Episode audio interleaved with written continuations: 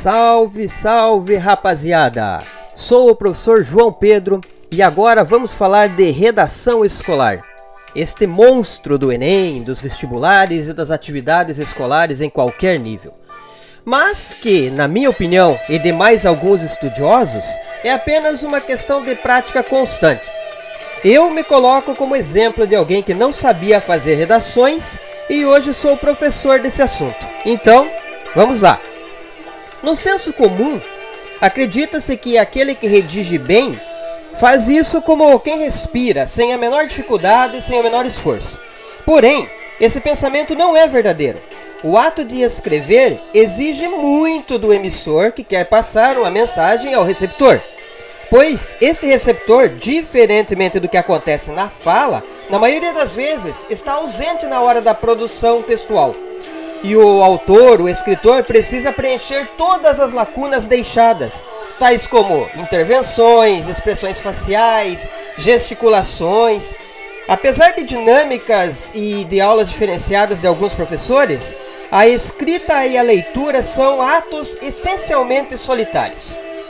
Além da ausência de um dos interlocutores do discurso, também é próprio da escrita a necessidade de se recorrer à memória, ao raciocínio, a leituras anteriores, ao que compõe aquilo que eu chamo de conhecimento de mundo ou bagagem cultural. A verdade é que a escrita exige um pré-conhecimento do que se pretende escrever e é imprescindível a agilidade mental para acessar esses conhecimentos. Isso quando se fica apenas no âmbito do conteúdo, da coerência, do que deve ser escrito. Mas ao se adentrar na estrutura, na coesão, na articulação do texto, no como escrever, então a tarefa aumenta mais o seu grau de dificuldade, pois é necessário também o conhecimento linguístico. É preciso saber os mecanismos de funcionamento da língua e como fazer o bom uso dela para que o texto tenha sucesso. Portanto, sempre digo que escrever não combina com a preguiça. Entretanto, não se pode crer na incapacidade da escrita. E essa crença é recorrente na escola, em exames, em vestibulares e em outros testes seletivos. Todos nós temos a capacidade de escrever. E a conversa falaciosa de alguns que se julgam impossibilitados de agir diante de uma folha em branco não passa de desculpa. São vários os exemplos de escritores consagrados da literatura, mostrando que nem sempre escrever é um dom, uma inspiração. João Cabral de Melo Neto, por exemplo, conhecido como o engenheiro da palavra, admitiu que existem escritores inspirados, mas ele mesmo se julga apenas um esforçado.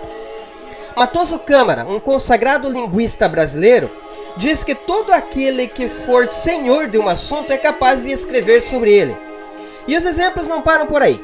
Vários escritores, linguistas, estudiosos, intelectuais manifestam-se a respeito e, embora não seja cientificamente comprovado, é possível afirmar que os tais inspirados, aqueles que têm o dom de escrever, não passam de uns 5%.